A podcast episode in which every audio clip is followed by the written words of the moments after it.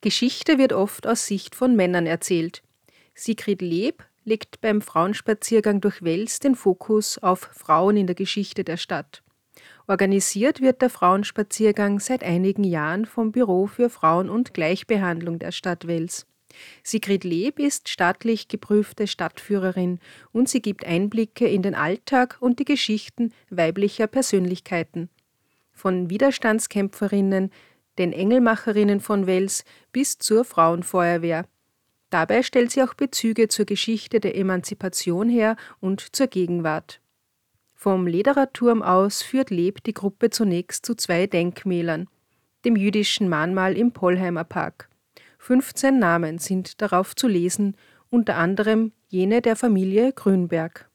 Es gab jüdisches Leben in Wels vor 1938 und ich möchte auf die Familie Grünberg eingehen. Clara, Ernestine und Elfriede Grünberg. Die Grünbergs sind in der Zeit nach dem Ersten Weltkrieg nach Wels gekommen. Sie stammen eigentlich aus äh, Rumänien und haben sich am Kaiser-Josef-Platz niedergelassen und die haben ein Textilwarengeschäft gehabt. In den 30er Jahren, wo ja so eine große wirtschaftliche Not war, ist dann das Geschäft äh, in Konkurs gegangen. Aber der Vater, der Max Grünberg, der mit der Ernestine verheiratet war, die Clara war seine Schwester und die Elfriede war seine Tochter. Der Vater hat als Hausierer ja, die Familie weiterhin über Wasser halten können. Also der ist so in Wels und im Umkreis von Wels alle mit einem Koffer mit Kurzwaren und kleinen Textilien herummarschiert. Bis 1938 eben die Nationalsozialisten gekommen sind. War eine jüdische Familie und sie aus ihrer Wohnung hinausgeworfen worden sind. Und sie haben eine Zeit lang sich in der Knorrstraße verstecken können bei einem ehemaligen Angestellten. Sie sind aber dann dort äh, gefangen genommen worden und nach Wien deportiert worden, getrennt nach Geschlechtern. Das heißt, der Max Grünberg ist von seinen Damen getrennt worden und ihm ist es irgendwie gelungen, äh, nach Shanghai zu flüchten. Und dann verlieren sich seine Spuren. Und die drei Grünberg-Damen sind dann ins Vernichtungslager Mali Trostinetz gekommen. Mali Trostinetz war ein Lager, wo die Menschen sofort liquidiert, getötet worden sind und äh, die Körper sind entweder dann gleich verscharrt worden oder auch verbrannt worden. Und bei den, das ist in, in Weißrussland. Südlich von Minsk ist das. Ja? Und bei den Grünberg-Damen wissen wir, die drei Grünberg-Damen sind in einem Gasbus ums Leben gekommen. Also Abgase sind hineingeleitet worden und sie sind qualvoll erstickt.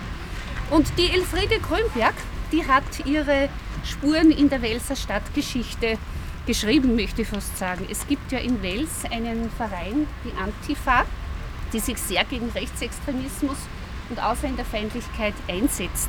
Und diese Antifa verlehrt alljährlich den Elfriede Grünberg-Preis. Zum Beispiel der Andreas Gruber, der Filmregisseur ja, aus Wels, der hat ihn schon mal gekriegt. Ja. Dann der Martin Kranzel-Kreinecker, das ist ein Journalist, der hat sich sehr mit diesen fremdvölkischen Kinderheimen auseinandergesetzt, ja, wo eben ähm, Kinder weggenommen worden sind und äh, den Zwangsarbeitern und die Kinder, die dann unter sehr schlechten Verhältnissen dort auch groß geworden sind, mehr oder weniger. Ein weiteres Denkmal ist jenen WiderstandskämpferInnen gewidmet, die von der Gestapo als Welser Gruppe bezeichnet wurden. Verankert war die Gruppe in wichtigen Betrieben in Orten wie Ebensee, Gmunden, Gschwand, Lackirchen, Lambach, Stadelpaurer und Linz. Die Mitglieder gehörten unterschiedlichen politischen Lagern an, die meisten waren kommunistisch orientiert, so wie Risa Höllermann, die einzige Frau, die auf dem Denkmal erwähnt wird. Es gab in Wels eine Widerstandsgruppe, die gemeinsam mit Menschen aus dem Salzkammergut Flugblätter verteilt haben und bei dieser Widerstandsgruppe waren auch Frauen dabei. Und diese Mitglieder der Widerstandsgruppe sind kurz am Ende des Zweiten Weltkrieges noch alle getötet worden. Und wenn Sie schauen, viele Daten 28.04.45 und am 5. Mai war der Krieg aus. Ja? Und diese Männer, da sind nämlich in erster Linie Männer drauf, sind in Mauthausen bei der letzten Tötungsaktion mit Gas noch ums Leben gekommen. Es ist eine Frau auch drauf, die Risa Höllermann, die ist auch am 28.04.45 mhm. gestorben. Und es waren sicher mehr Frauen da bei dieser Widerstandsgruppe aktiv. Gewohnt hat Risa Höllermann bis zu ihrer Verhaftung in der Welser Altstadt. Die Risa Höllermann hat da drinnen gewohnt im Burggassenhaus äh, Nummer 3. Sie war verheiratet mit dem Hermann Höllermann und äh, der Hermann Höllermann war Eisenbahner und beide waren Mitglieder der kommunistischen Partei und der kommunistischen Widerstandsbewegung. Und man hat gesagt, eine Frau fällt weniger leicht auf für Kuriertätigkeiten. Und die Risa Höllermann ist häufig dann auch nach Ebensee gefahren, weil da waren auch Mitglieder der Welser Gruppe und hat eben diverse Nachrichten hin und her äh, transportiert. Die Welser Gruppe ist aber aufgefallen, aufgeflogen. Die ist unterwandert worden von Gestapo-Spitzeln und äh, eines Tages im Herbst 1944 um 4 Uhr morgens ist die Gestapo gekommen und hat die Risa Höllermann gefangen genommen. Sie hatte ein kleines Kind mit äh, zwei Jahren, das war den Gestapo-Beamten völlig wurscht. Sie sind dann am Bahnhof gefahren, weil der Hermann Höllermann, der war schon in der Arbeit, den hat man ebenfalls gefangen genommen und ab nach Linz sind die beiden gebracht worden. Die Risa Höllermann war dann im Anhaltelager Schürgenhub. Schürgenhub ah, sagt, sagt manchen was, ja. Und die Männer sind dann nach äh, Mauthausen gebracht worden und die Risa Höllermann ist in Schürgenhub dann auch erschossen worden und die Männer sind ihm dann vergast worden. So, jetzt werden Sie noch fragen, was war mit dem Kind? Und das Kind hat sich dann eine Nachbarin angenommen.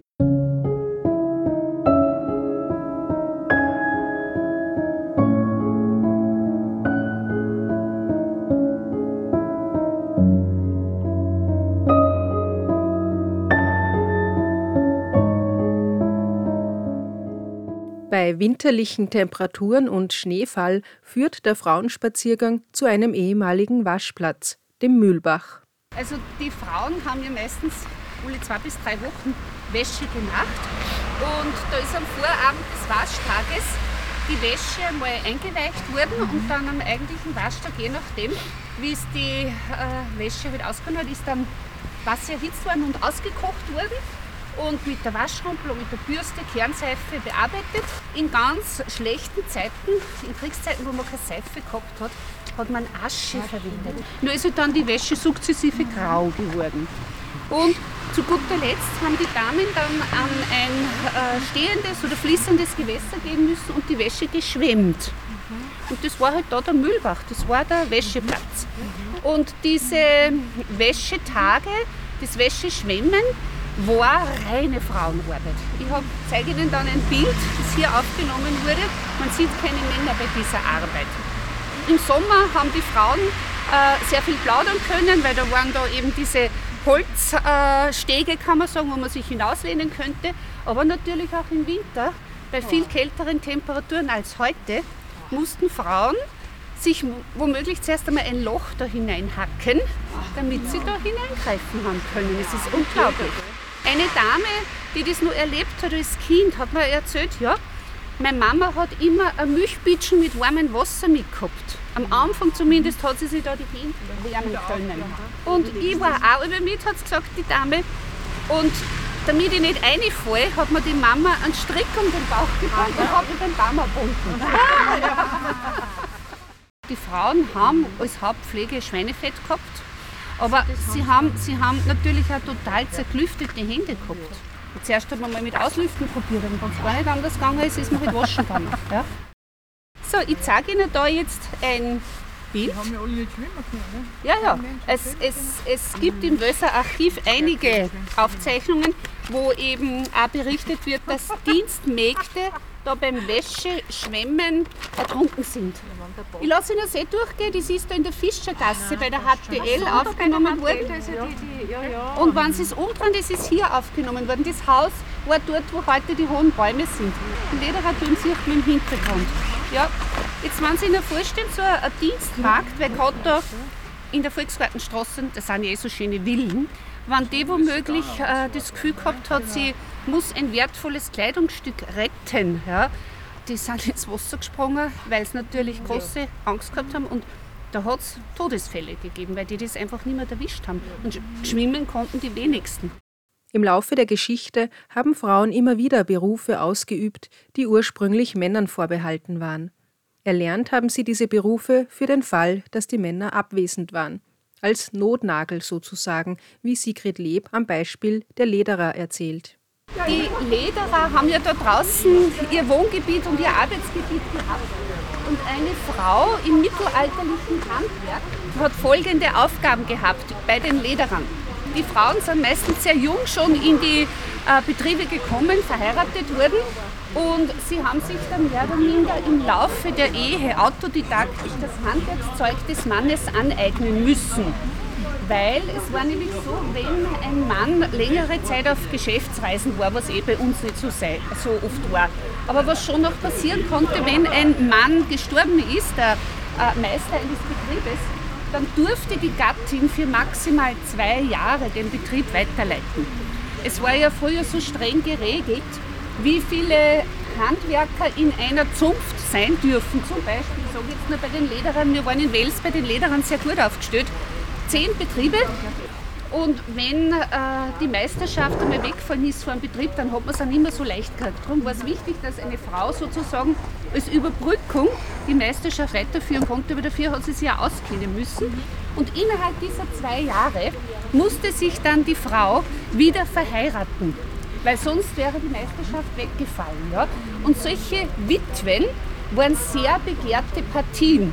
Ich sage jetzt einmal nur ein Beispiel, zum Beispiel 30-jährige Witwe heiratet 21-jährigen Gesellen, weil die Gesellen es dadurch bis zur Meisterschaft bringen konnten. Die haben ja einen Betrieb gebraucht. Ja? Und von den Frauen wurde in dieser Zeit, wo sie eben da alleine waren, auch verlangt, dass sie im Falle einer Belagerung, weil der Ledererturm ist immer von den Lederern verteidigt worden, dass sie auch hier zu den Waffen greifen. Da im ersten Stock waren die Waffen der Lederer untergebracht und die Frau hätte dann in dieser Zeit auch zu den Waffen greifen müssen. Es ist eigentlich eh äh, nichts bekannt, dass das tatsächlich einmal der Fall gewesen wäre. Aber was ich damit auch ein bisschen erklären möchte, die Frauen waren häufig im Laufe der Geschichte die äh, Notnagel, sage ich jetzt einmal. Ja. Wenn die Männer nicht da waren, na ja, dann haben die Frauen auch was tun dürfen. Aber eigenständige Entwicklungen waren für Frauen einfach sehr, sehr schwer möglich bis ins 20. Jahrhundert, so ehrlich muss man sagen. Besonders in Kriegszeiten haben Frauen Männer in bestimmten Berufen ersetzt. So gesehen am Beispiel der Frauenfeuerwehr. Da muss man schon sagen, erstens einmal diese Ersatztätigkeiten der Frauen, gerade im Zweiten Weltkrieg, wo es geheißen hat, die Männer sind weg, Frauen, ihr müsst anstatt der Männer in den Fabriken arbeiten, ihr müsst LKWs äh, chauffieren, ihr müsst in den Straßenbahnen die Schaffnerinnen und auch die Fahrerinnen sein, haben den Frauen neues Selbstbewusstsein verliehen. Und so einfach war es dann auch nicht mehr, wie die Männer dann zurückgekommen sind, dass die Frauen sich gleich wieder verdrängen haben lassen. Da hat es geheißen, Ende 1945, so liebe Damen, das war sehr schön, dass ihr uns da alle geholfen habt, aber jetzt brauchen wir euch nicht mehr bei der Feuerwehr. Wenn ihr möchtet, dürft ihr im Büro weiter für uns arbeiten. Und da waren dann doch noch drei Damen, die haben bis in die 80er Jahre haben das Büro von der Freiwilligen Feuerwehr da äh, in Wels geleitet.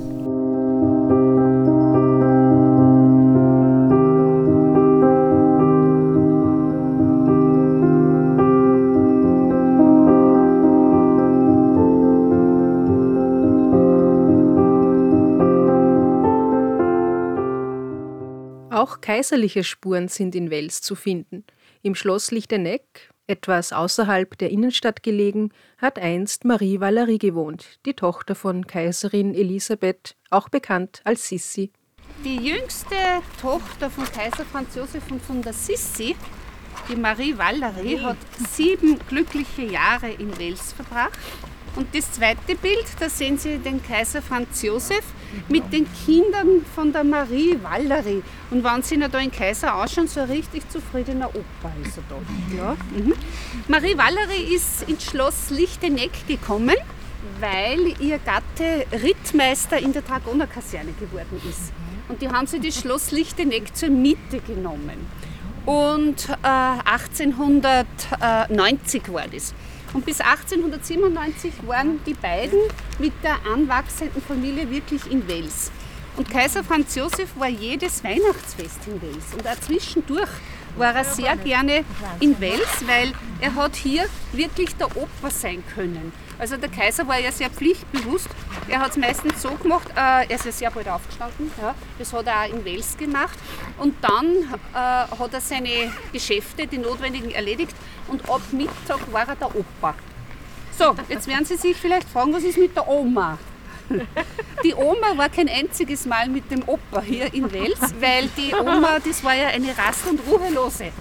Die Sissi äh, hat es gern so gemacht, sie war ja sehr gerne Ehrlich? auf Reisen, ja, hat ihrer Tochter telegrafiert, ich werde, sage jetzt nochmal Hausnummer am 18. des Monats durch Wels reisen.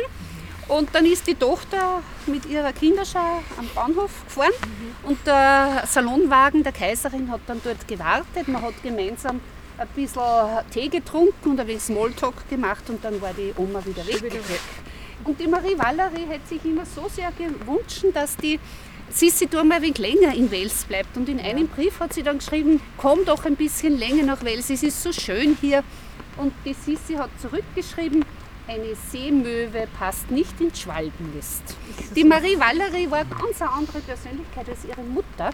Sie war eine sehr soziale. Sie hat sich zum Beispiel äh, beim Kinderasyl der Stadt Wels sehr äh, engagiert. Das ist dort gewesen, wo heute das E-Werk drinnen ist, da in der Hans-Sachs-Straße. Mhm. Und sie hat Patenschaften für Volksschulen übernommen, hat den Kindern öfters Jausen gebracht, hat auch äh, Geschenke gebracht. Und die Welser waren eigentlich sehr traurig, wie sie dann weggezogen ist. Leb thematisiert während des Spaziergangs auch die Geschichte der Emanzipation. Vor 50 Jahren beschloss der österreichische Nationalrat die sogenannte Fristenlösung. Damit stehen Abtreibungen bis zum dritten Schwangerschaftsmonat nicht mehr unter Strafe. Davor mussten Schwangerschaftsabbrüche illegal durchgeführt werden, zum Beispiel durch zwei Frauen in Wels, den sogenannten Engelmacherinnen. Es gab in der Zeit vor dem Zweiten Weltkrieg in Wels zwei Engelmacherinnen. Aloysia und Marianne haben die beiden geheißen. Ihre Nachnamen äh, sind geschützt und sage ich auch nicht, weil es gibt noch Nachfahren von äh, diesen beiden Damen sind beide in ärmlichen Verhältnissen äh, groß geworden und haben äh, dann geheiratet, so um die 1920er Jahre. Die eine hat einen Alkoholiker als Mann gehabt und die andere ist relativ rasch Witwe geworden. Und sie haben eben dann diese illegalen Abtreibungen in Wels auch durchgeführt. Und es sind viele Frauen auch von den ländlichen Gegenden gerne nach Wels gekommen. Wie gesagt, beim Ledererturm haben die zwei äh, Damen gewohnt und haben da eben Schwangerschaftsunterbrechungen durchführen lassen. Es war so, dass eine Schwangerschaftsunterbrechung für viele Frauen eben nur die billigere Lösung war, im wahrsten Sinne des Wortes, gerade wenn man äh, eine ledige Mutter war, unversorgte Kinder womöglich schon hatte und auch die Väter haben das sehr unterstützt. Es gibt ja zum Beispiel einen Bericht von einem Knecht, der eben da zu den Engelmacherinnen mit seiner Freundin gekommen ist und gesagt hat, für ein Kind muss ich schon 15 Schilling im Monat bezahlen und ich verdiene aber nur 37 Schilling im Monat. Ich kann mir kein zweites Kind leisten und die Abtreibung hat 30 Schilling gekostet bei den Engelmacherinnen. Andere Verhütungsmethoden waren natürlich sehr, sehr schwierig. Ja. Es war eine, ich würde fast sagen, eine geläufige Verhütungsmethode oder es war geläufig, dass man Schwangerschaftsabbrüche durchgeführt hat. Nicht immer ist das Ganze so glatt gegangen. Auch bei den beiden Damen ist es passiert, dass Frauen sich dann in die ärztliche Behandlung äh, begeben mussten. Und da war es halt dann je nachdem, zu welchem Arzt man gekommen ist, ob der Stillschweigen bewahrt hat oder ob er dann die Engelmacherinnen dann noch angezeigt hat.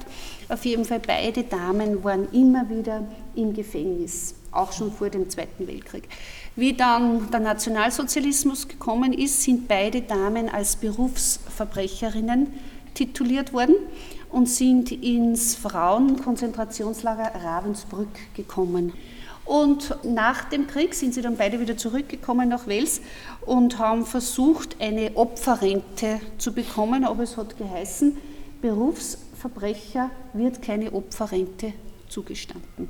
Und ähm, eine der beiden Damen hat es dann geschafft, mit Hilfe ihres äh, zweiten Ehemannes, dass sie eben das nicht mehr praktizieren musste, aber die zweite hat wieder bis in die 60er Jahre hinein Schwangerschaftsabbrüche durchgeführt, hier in Wels, illegale. Und ist dann auch wieder ins Gefängnis gekommen.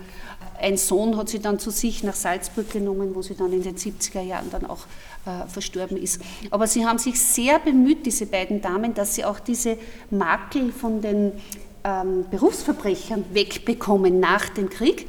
Aber das war auch in der österreichischen Gesetzgebung hat da einfach vieles noch nicht gepasst. Gell? Solche Frauen sind als Berufsverbrecherinnen tituliert gewesen, obwohl sie viele Jahre im Konzentrationslager waren. Und ähm, beide Damen haben von mit inhaftierten Frauen das beste Zeugnis ausgestellt bekommen, weil das waren nämlich dann Funktionshäftlinge.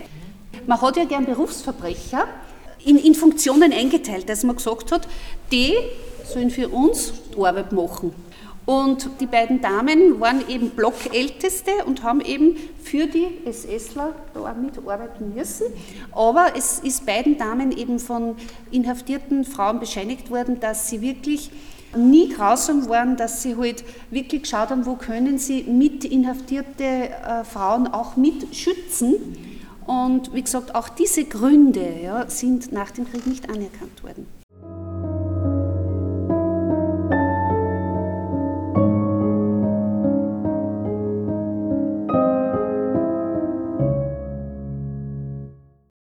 Zum Abschluss des Spaziergangs gibt es noch eine besondere Geschichte mit auf den Weg. Ein matriarchales Märchen. Es war mal in einem Land weit weg von hier eine wunderschöne, selbstbewusste Prinzessin. Eines Tages betrachtete sie einen Frosch in dem Biotop ihrer Ökowiese unweit ihres Schlosses.